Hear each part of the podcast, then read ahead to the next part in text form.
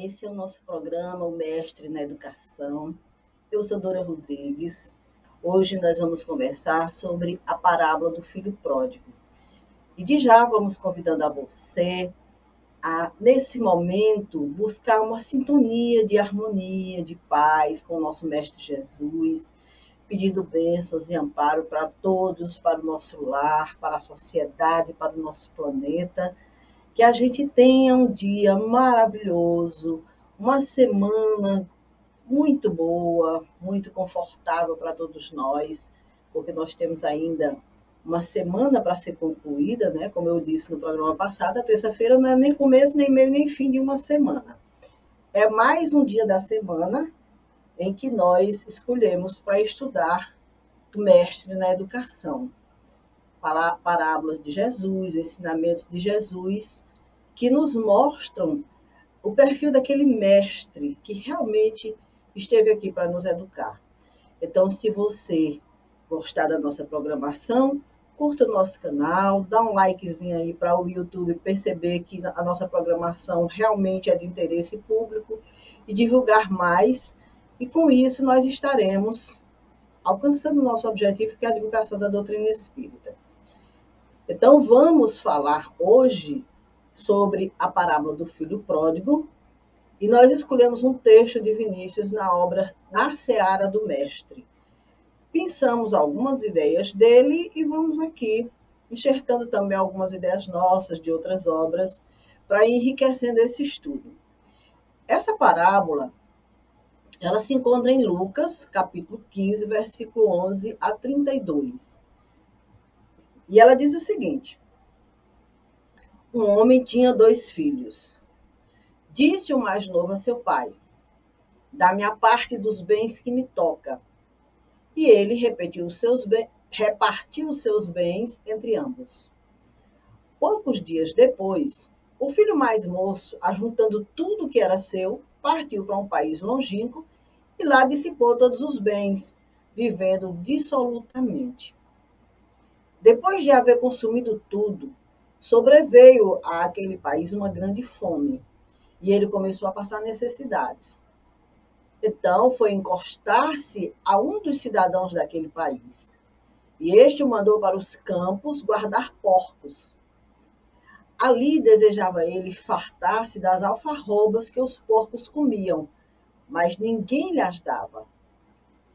Caindo em si, porém, disse: Quantos jornaleiros de meu pai têm pão com fartura, e eu aqui morrendo à fome? Levantar-me-ei, irei a meu pai e dir-lhe-ei: Pai, pequei contra o céu e diante de ti. Já não sou digno de ser chamado teu filho. Trata-me como um dos teus jornaleiros. E levantando-se, foi para seu pai. Estando ele ainda longe, seu pai viu e teve compaixão dele, e correndo o abraçou e beijou. Disse-lhe o filho: Pai, pequei contra o céu e diante de ti. Já não sou digno de ser chamado teu filho. O pai, porém, disse aos seus servos: Trazei-me depressa a melhor roupa e vestilha, e ponde-lhe um anel no dedo e sandália nos pés. Trazei também o um novilho cevado, matai-o, Comamos e regozijemo-nos, porque este meu filho era morto e reviveu. Estava perdido e se achou. E começaram a regozijar-se. Ora, seu filho mais velho estava no campo. E quando foi chegando em casa, ouviu a música e a dança. E chamando um dos criados, perguntou-lhe que era aquilo. Este lhe respondeu: Chegou teu irmão e teu pai mandou matar o novilho cevado porque o recuperou com saúde. Então ele se indignou e não queria entrar. E saindo seu pai, procurava conciliá-lo. Mas ele respondeu a seu pai: Há tantos anos te sirvo, sem jamais transgredir uma ordem tua, e nunca me deste um cabrito para eu regozijar com meus amigos. Mas quando veste teu filho, que gastou os teus bens com meretrizes, tu mandaste matar para ele o um novilho cevado. Replicou-lhe o pai: Filho, tu sempre estás comigo e tudo que é meu é teu. Entretanto, cumpria regozijar-nos e alegrar-nos, porque este teu irmão é, está, era morto e reviveu, estava perdido e se achou. Que bela parábola, né? Imaginada pela mente do nosso mestre Jesus, porque as parábolas Jesus ia construindo em torno daquelas ideias conhecidas daquelas pessoas. E aqui ele queria falar desse pai grandioso, desse reino de amor preparado para os seus filhos. Então ele narra essa parábola, eu creio que seja uma das parábolas mais comentadas, a parábola do filho pródigo, para que a gente possa ter um entendimento do quanto o amor de Deus pelos seus filhos vai se manifestar nas diversas situações pelas quais o espírito passa, nos seus descaminhos, nos seus desencontros, na sua incapacidade ainda de se conduzir no caminho do bem. Mas o Vinícius começa chamando a atenção para o título da parábola, porque ele diz que os, os tradutores e os exegetas das Escrituras colocaram parábola do filho pródigo, mas seria mais acertado se a denominasse por parábola do filho pródigo e do egoísta. Porque existem duas personagens aí: o filho pródigo e o irmão que se revelou egoísta diante do momento de retorno daquela criatura ao lar. Então, aqui estão encarnados nessa parábola duas personalidades ou duas imperfeições humanas, que é a prodigalidade e o egoísmo. Então, no, no dicionário, nós vamos encontrar que pródigo é aquele que dissipa seus bens, que gasta mais do que o necessário. É gastador, é esbanjador, é perdulário. E aqui a gente vai entender que esses bens aqui não são só bens materiais, né? Muitas vezes nós aqui somos pródigos, colocados como pródigos justamente por isso, porque a gente esbanja os bens da saúde, da harmonia, do equilíbrio, os nossos bens materiais. Então, todos nós aqui podemos nos enquadrar aqui nessa condição de pródigos. E o egoísta é aquele que só trata dos seus interesses, que demonstra falta de sentimentos altruístas, ou seja, amor desinteressado ao próximo e que se considera dotado de qualidades superiores às dos demais. É imodesto, pretensioso, vaidoso. Também uma condição nós temos essas negativas qualidades aqui do egoísta, em maior grau ou em menor grau. Então, quando Jesus narra essa parábola, falando do pródigo e do egoísta, e traz essas três figuras que nós já sabemos que o pai que ele nos fala é Deus, os filhos somos todos nós, os seres que transitamos aqui pela terra. Então, nós vamos aqui verificar nessa parábola um contexto mais amplo. Não vamos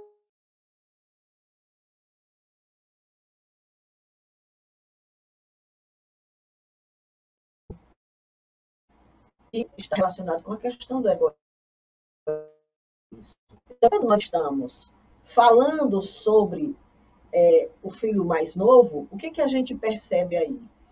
É alguém que se entrega desvairadamente aos prazeres sensuais, consumindo embaixo dos apetites as riquezas herdadas do divino progenitor.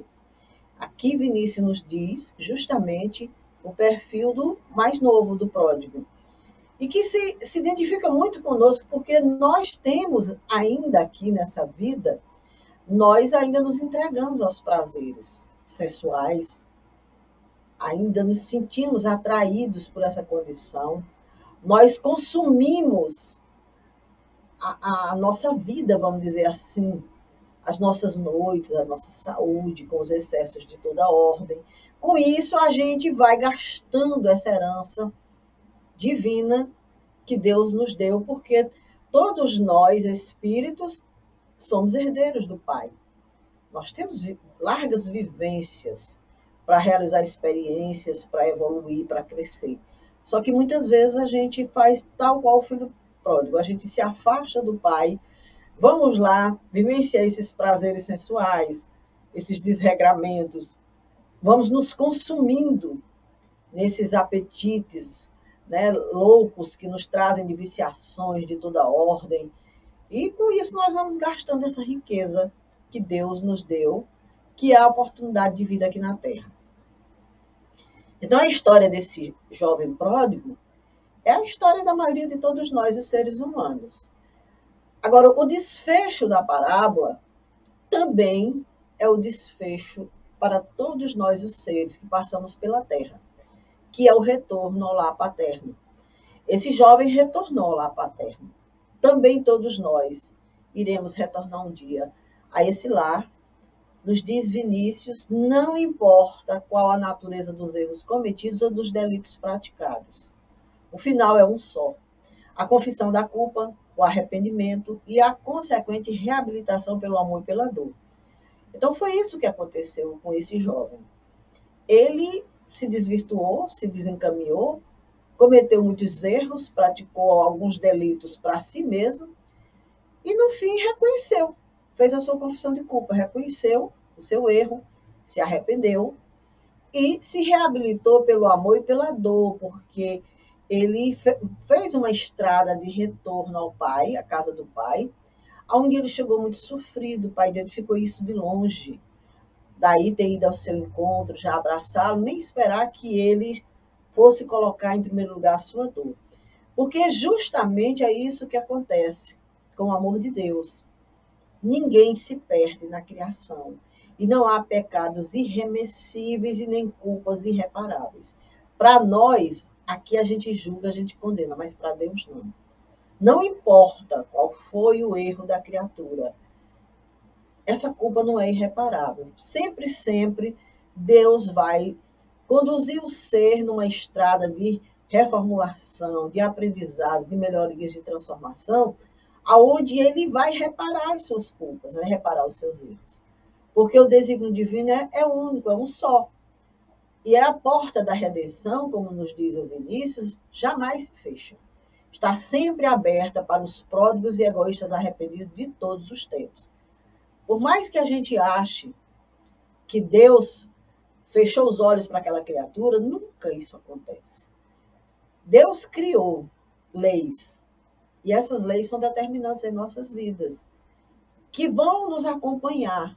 As leis de causa e efeito vão estar aí. A cada causa vai ocasionar um efeito. E no caso do jovem, o que, que aconteceu? As causas que ele buscou foram más. Ele foi em busca de, de desregramentos, de erro. Ele desbaratou a, a família ali naquele momento, né?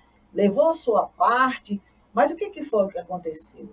Ele teve muitas causas más e os efeitos também não foram muito bons, foram dolorosos. Mas ele suportou esses efeitos, né?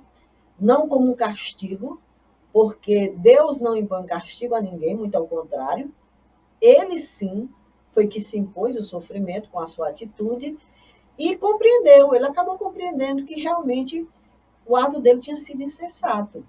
Ele tinha realmente cometido atitudes impensadas, não refletiu sobre as consequências dos seus atos. Então, ele mesmo chegou à conclusão que o causador dos seus sofrimentos, da, da humilhação que era ele mesmo. Então, ele tomou espontaneamente, quer dizer, não foi ninguém que disse, olha, procura teu pai, vai em busca de ajuda. Não, foi diante da reflexão que ele fez, que ele chegou à conclusão que não precisava estar passando por aquela situação. Ele tinha uma vida muito boa, ele tinha tudo nas mãos, ele tinha amor, ele tinha tudo o que um ser humano pode desejar de melhor e não valorizou. Então, ele mesmo, espontaneamente, fez essa reflexão. E aí escolheu. Ele escolheu retornar, se recompor, se reconciliar, e assim fez, buscar o pai e se colocar diante dele como um ser humilde, reconhecendo a sua fragilidade, a sua irresponsabilidade. E Deus, na sua imutabilidade, porque Deus é imutável, ele não derroga suas leis só porque eu me arrependi, não, as leis estão aí. Então Deus sabe que as leis que ele criou vai conduzir o ser humano na sua trajetória. Espera que o homem o procure, que reconheça seus erros, se arrependa e se regenere. Então, as leis que ele criou estabelecem isso. Errou, reconheça seu erro. E busque se recompor, se arrependa, se regenere, busque se recompor, venha a mim e você terá todas as chances, todas as oportunidades de se recompor, de se reerguer, porque como pai eu estou aqui para te amparar. É isso que Deus quer de nós. É isso que Deus preparou para nós, os seus filhos. Porque Ele nos conhece, Ele sabe que nós estamos numa trajetória evolutiva ainda muito é, ingênuos diante da vida, muito inexperiente. Vamos ter erros, vamos ter acertos. Então, as leis estão aí justamente para ir nos conduzindo. Então, quando o jovem retorna à casa do pai, o pai, o discurso dele é esse. Esse meu filho era morto e reviveu. Tinha se perdido e agora se achou. Então, ir para Deus, nos diz Vinícius, é encontrarmos a nós próprios, descobrindo-nos em nossa vida imortal. Quando nós nos descobrimos como seres imortais, quando nós começamos a pensar nas nossas atitudes e nos damos conta dos erros, das falhas que cometemos, nós estamos no, encontrando a nós próprios e também indo em busca de Deus. Mas um outro aspecto que ele nos convida a considerar é a relatividade do livre-arbítrio. Porque nós falamos muito em livre-arbítrio. O espírito é livre para fazer o que quiser. Mas o espírito, quanto mais atrasado, menor soma de livre-arbítrio ele pode desfrutar. É como se fosse uma criança. Você não dá, dá liberdade total a uma criança, você dá uma liberdade limitada à idade dele. Porque você sabe que ele não tem condições de arcar com tudo que ele vai fazer. Então, da mesma forma, é o espírito. A liberdade, o livre-arbítrio dele é relativa ao seu grau de evolução. Então, não tem o espírito atrasado a liberdade plena de fazer o que bem desejar. Ele tem um certo limite. Então, o filho pródigo, ele usou do seu relativo livre-arbítrio. Foi onde era possível, dentro dos limites tragados pelo seu grau de evolução. Mas ele não estava só, entregue somente aos devaneios próprios da mocidade inexperiente e ousada. Olha, o Vinícius nos coloca daqui o um entendimento a respeito dessa questão. Realmente, o pai disse: está aí sua parte. Você quer? Siga, faça o que você achar bem melhor. Mas aquilo foi uma liberdade, é, vamos dizer assim, limitada. Tanto é que ao chegar naquele país e ver a fome, ele não teve como prosseguir, como ir adiante. Ele não tinha mais o que fazer, de maneira nenhuma. Então, ele simplesmente se reconheceu diante da necessidade, da dor, e já aí já começou sua reflexão já começou o seu voltar à casa do pai. Porque o olhar benevolente e vigilante do pai o acompanhava, nos diz Vinícius, aguardando o momento oportuno em que a reação dos seus atos impensados se fizesse sentido. Deixou, por isso, que o filho procedesse como lhe aprovesse, sempre, porém, dentro dos limites compatíveis com a sua idade e incipiência. Então, Deus, nosso Pai, nos observa também ele nos observa, nos acompanha, sabe dos nossos delírios, dos nossos descaminhos, dos nossos desregramentos, dos nossos desequilíbrios, sabe de tudo isso. Mas ele espera o momento oportuno em que nós vamos é, pensar sobre os nossos atos, porque como a lei nos acompanha, a lei de ação e reação, se os nossos atos forem maus, as consequências serão más. Se forem boas, as consequências serão boas.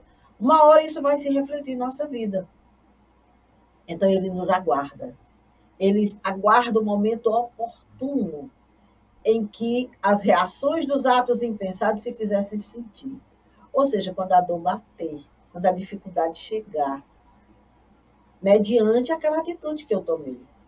Então, deixou por isso que o filho procedesse como lhe aprovesse, sempre dentro dos limites compatíveis com sua idade e incipiência. Porque a criança espiritual que somos não pode fazer o que quer, porque pode se perder irremediavelmente.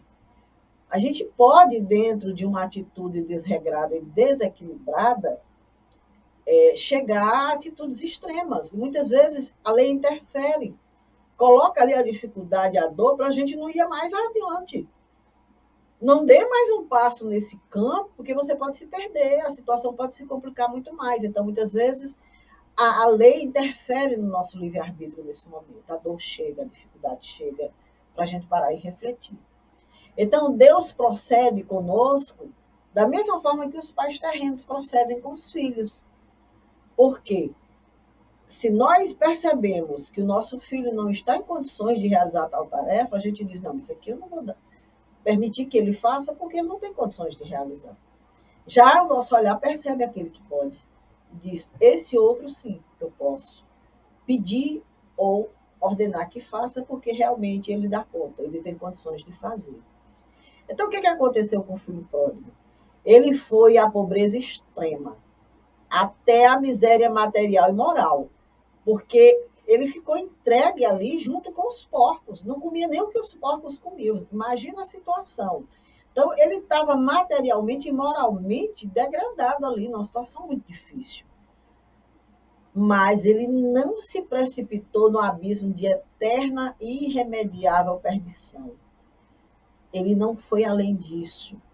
Ele não pensou assim, ah, eu não vou ficar passando fome aqui, eu vou, eu vou tomar de quem tem, eu vou invadir propriedade tal, eu vou isso, eu vou aquilo. De maneira nenhuma. Ele só sofreu as consequências do seu ato porque ele estava sendo visto de longe, a solicitude paternal o acompanhava, tanto a, a, a divina como a, a terrena, porque com certeza aquele pai que sabia que o seu filho estava ausente, pela experiência que tinha, sabia que a dor ia bater, queria ter um momento de dor de sofrimento, com certeza velava por ele, se preocupava, acompanhava em preces, pedia a Deus amparo para que ele estivesse bem, para que ele despertasse, coisas dessa natureza.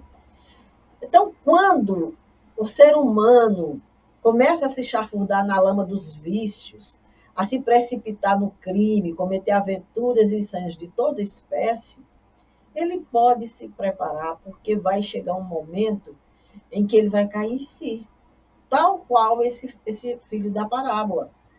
E desse despertar de consciência é que vai resultar o retorno à casa do Pai, aos braços amoráveis do Pai Celestial. Às vezes a gente pensa que a criatura está perdida irremissivelmente. Não! Ele está começando a se encontrar. Ele afundou tanto que agora só dor e dificuldade vai surgir na sua vida. E aí é quando ele vai começar a refletir sobre seu comportamento, sobre suas atitudes e fazer esse retorno. Então, no caso da parábola do filho pródigo, Vinícius nos diz que ele faz jus à nossa simpatia porque é um pecador confesso. Ele é alguém que sofreu, errou, sofreu as consequências do seu erro, reconheceu-se culpado, implorou e obteve a misericórdia divina. Então ele teve um gesto de humildade, a atitude dele atraiu a indulgência do pai, e conquistou o coração daquele pai, assim como o nosso. Quando a gente lê a parábola do filho pródigo, a gente se apieda da condição dele, porque é tão semelhante a nós, né? Nós também, de vez em quando, não rompemos com a paternidade divina, não vamos realizar atos que, mesmo a gente sabendo que vai ter uma dificuldade, um problema com ele, ah, mas se precisar vir noutra encarnação, eu pago na outra encarnação, mas nessa daqui eu não quero nem saber, eu vou viver isso, eu vou fazer aquilo. Então, quando a gente tem esse tipo de atitude, a gente está rompendo com a paternidade divina. E pode esperar. Com certeza, nós vamos, com nossas atitudes, em busca de dores, de sofrimentos, de dificuldades. E aí, uma hora, a gente vai ter que ter a sinceridade de se reconhecer é, em erro, ter humildade para se reconhecer para buscar o auxílio divino. E com certeza Deus vai estar ali com seu amor para nos amparar. No caso do filho pródigo, o delito dele foi menos grave do que o do irmão. Porque, apesar dele ter pego a sua parte, esbanjado tudo, ele, com isso, só demonstrou fraqueza. Ele não demonstrou nenhum desamor nem maldade. Ele não fez mal a ninguém, só a si próprio. Não envolveu a ruína de terceiros em suas aventuras. Não ocasionou dor física ou moral a seu semelhante. Não ofendeu o seu próximo. Foi insensato, leviano, boêmio, perdulário, prejudicando-se, como já dissemos, a, si mesmo. Então, esse prejuízo todo foi para si. Ele não ocasionou nada, nenhum dano a quem quer que seja. Já o egoísta, aquele irmão que ficou junto do pai, aquela atitude de bondade, ele, na sua aparente santidade, nos diz Vinícius, vangloriou-se de jamais haver infligido as ordens e os preconceitos paternos. Eu sempre estive do seu lado, eu nunca fiz nenhum mal, mas ali naquele momento ele estava indignado porque o pai estava patrocinando aquele banquete, pelo, se regozijando com o retorno do seu irmão. E ali ele mostra a aridez e a secura da sua alma, nos diz Vinícius, porque para ele pouco importava que o irmão tivesse dilapidado o patrimônio do pai. Para ele, o que interessava é que ele voltou, que ele não queria que ele voltasse. Então, ele, naquele momento, ele mostra, revela a mesquinhez dele, o desamor dele com o retorno do irmão e de forma não muito afetuosa com o pai, porque o pai estava alegre porque o filho tinha retornado. Então, ele não se preocupou com a tristeza que o pai sentiu com a ausência do filho. Ele não se preocupou com as noites de insônia do pai, sem saber o que estava acontecendo com o filho. Então, se ele tivesse amor verdadeiro àquele pai, ele teria se alegrado. Oh, meu pai está feliz, graças a Deus. Acabou o tormento em que ele vivia, as preocupações que ele vivia. Meu irmão voltou. E se ele gostasse verdadeiramente do irmão, com certeza ele teria entrado na alegria do pai, abraçado o irmão, e, graças a Deus, pelo menos percebeu o quadro que o irmão chegava, que com certeza não era dos mais felizes, e se alegrar, participar da festa, mesmo que depois houvesse aquela conversa entre os três, esclarecedora a respeito da nova situação, de alguns benefícios que aquele irmão não poderia mais ter em virtude daquelas situações, mas ele teria se sentido abraçado, acolhido pelo pai, pelo irmão, e ele com isso estaria demonstrando os seus verdadeiros sentimentos. Mas ele não fez isso. Porque essa atitude de abraçar, de se alegrar, é a atitude de alguém que ama. O que não exclui também a atitude previdente de depois conversar e colocar as coisas, os pontos no, no lugar certo. Porque nós sabemos que Deus nos recebe com todo amor, mas não nos livra das, dos recursos que a lei vai aplicar ao longo da nossa existência para que a gente se corrija daquela falha. Só o arrependimento não bastava para ele. Diante da lei, já foi o grande momento. O Espírito se arrependeu, refez os passos, retornou à casa do Pai. O Pai o recebeu com muito amor. E agora, com humildade, ele vai se colocar diante da lei para os recursos que a lei tem para auxiliá-lo a se reconduzir, a se recompor diante dos erros, diante das falhas e tudo mais. Então, no mínimo, o irmão poderia ter tido essa atitude. Se alegrar com o pai, se alegrar com o retorno do irmão, participar da festa, comemorar todos juntos e depois, sim, tivesse aquele momento íntimo de pai, de irmão, de filho, para colocar a casa em ordem, para saber como que as coisas iriam, iriam se encaminhar dali em diante. Então, essa prova que ele deu demonstrou claramente que era um, um falso puritanismo que ele tinha. Realmente ele não tinha um amor verdadeiro pelo pai, porque ele simplesmente se rebela contra a atitude do pai. O irmão não pediu aquilo.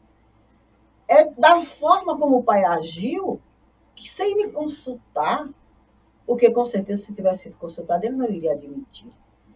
Então, revoltado com a felicidade alheia, ele se revolta com a alegria do próximo, do pai. E com isso, ele se conforma até que o irmão tivesse perdido, que ele continuasse perdido, que ele nem voltasse ali, para que houvesse aquele momento de alegria e de felicidade.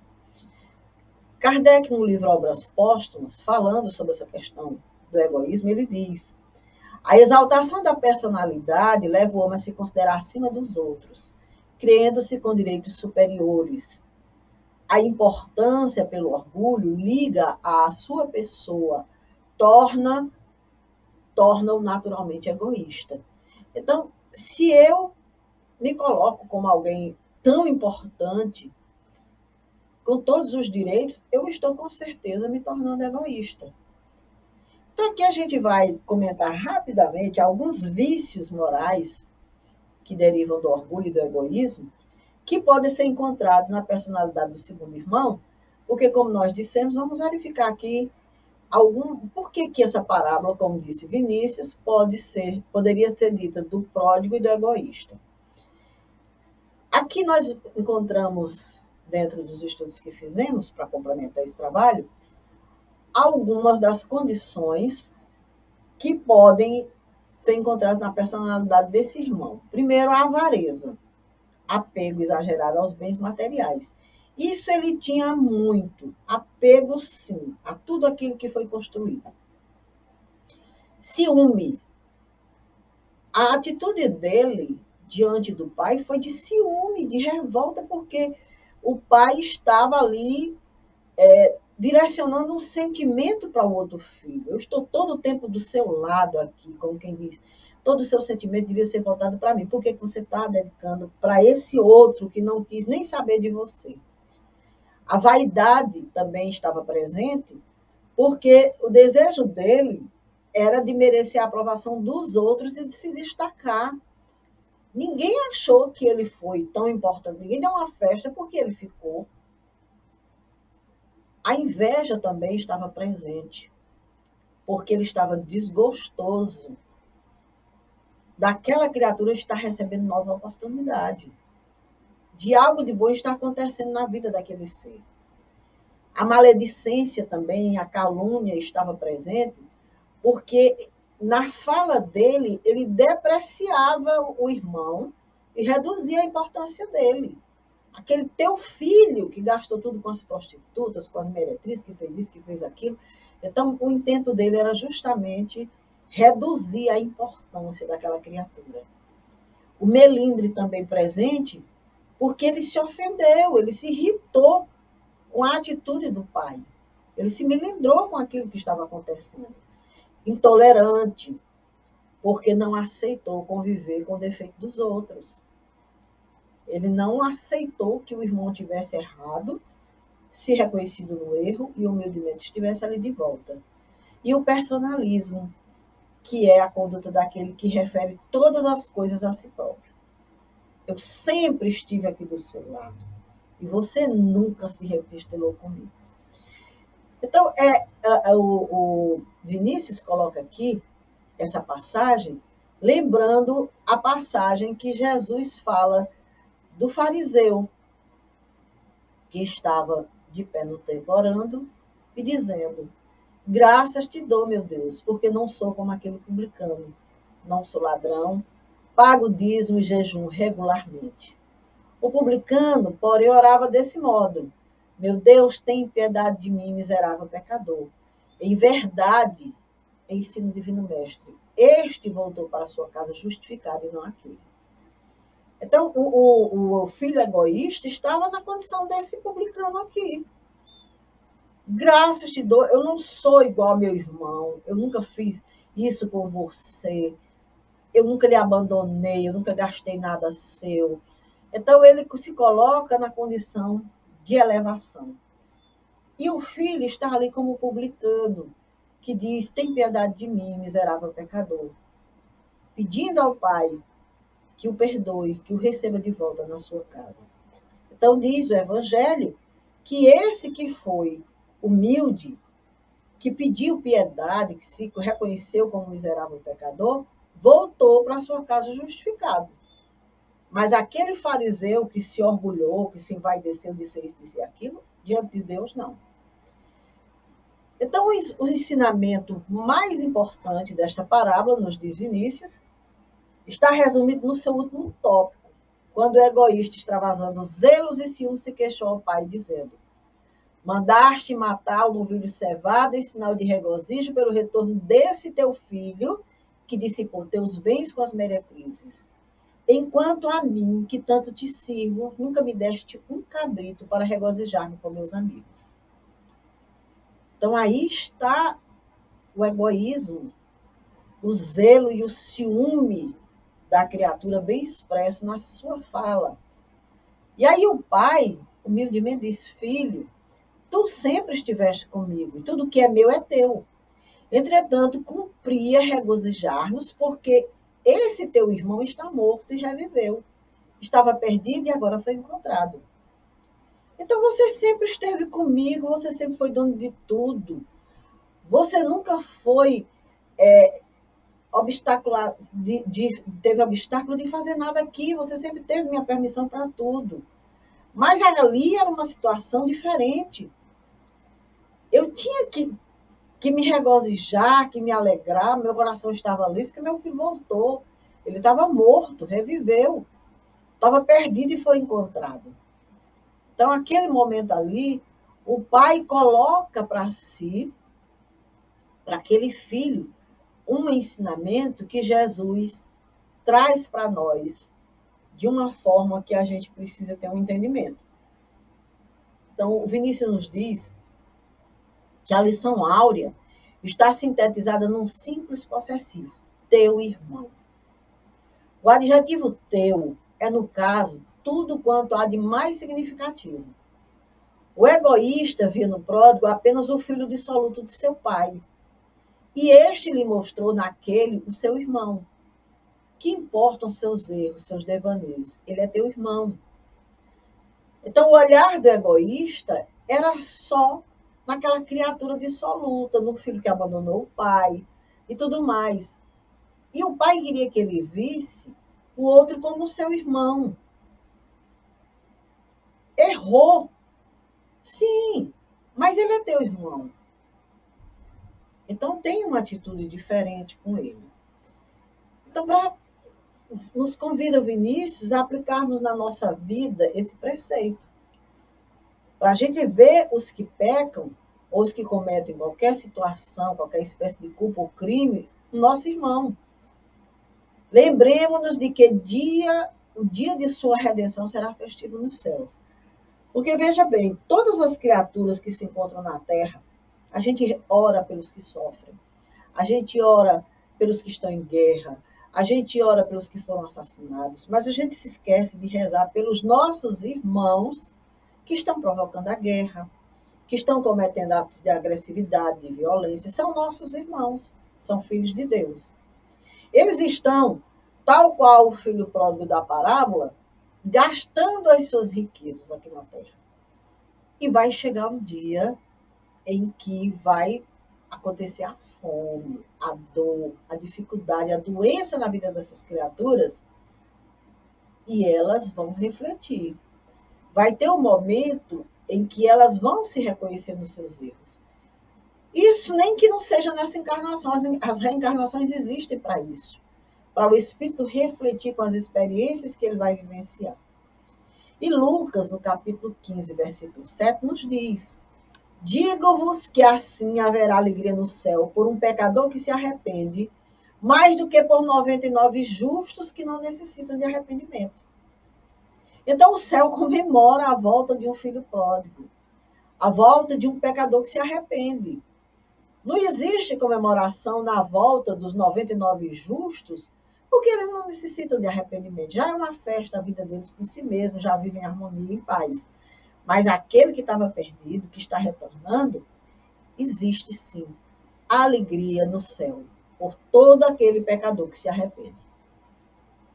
Então, alegremos-nos com Deus, contribuindo para a obra da redenção humana, expurgando o nosso coração de todo pensamento de exclusivismo, de toda ideia sectarista, do zelo e dos ciúmes.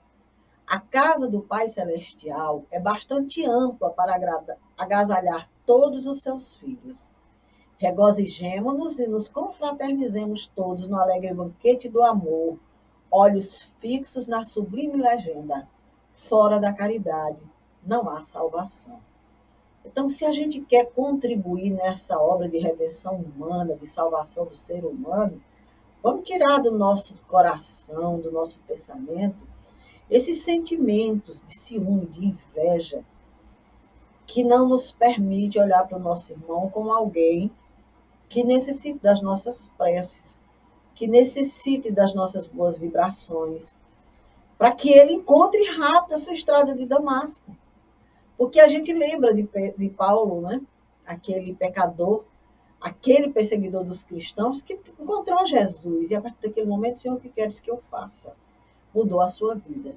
Então a gente pede a Deus sim por esses nossos irmãos que estão promovendo dor, sofrimento na sociedade e que estão por aí também em, dissolutamente abusando das riquezas que o Pai lhe concedeu através de viciações, de mil e uma situações difíceis, porque são eles quem vão responder pela dor, pelo sofrimento e uma hora vão encontrar sua estada. E o reino de Deus vai estar de portas abertas para receber, agasalhar e amparar esses irmãos. Então, quem somos nós? Então, pensemos nisso, meus irmãos, e deixemos de ser esse irmão egoísta dos nossos irmãos, dos nossos jovens pródigos, dos filhos pródigos de Deus. Claro, não sejamos também o filho pródigo, mas dentro dos nossos desvios, dos nossos descaminhos, tenhamos a unidade dele. Busquemos retornar à casa do Pai. Sempre, sempre na certeza de que o amparo divino nos aguarda, porque Deus nos observa e espera o momento do nosso despertar, o momento do retorno à sua morada. Então, muito obrigada pela companhia de vocês. Obrigada por nos acompanhar na reflexão dessa parábola trazida por Vinícius, nessa obra na Seara do do mestre, uma obra maravilhosa também, que nós fomos buscar, pensar as ideias. E se Deus quiser, na próxima terça-feira estaremos aqui dando continuidade. Então, se você gostou da nossa programação, vai lá, clica, dá um, um linkzinho, um likezinho lá no nosso canal, passa o link para os amigos, nos ajude a divulgar. Muito obrigada pela companhia, muita paz e continue curtindo aqui o nosso canal. Vamos deixar aqui vocês com a programação que realizamos durante a semana.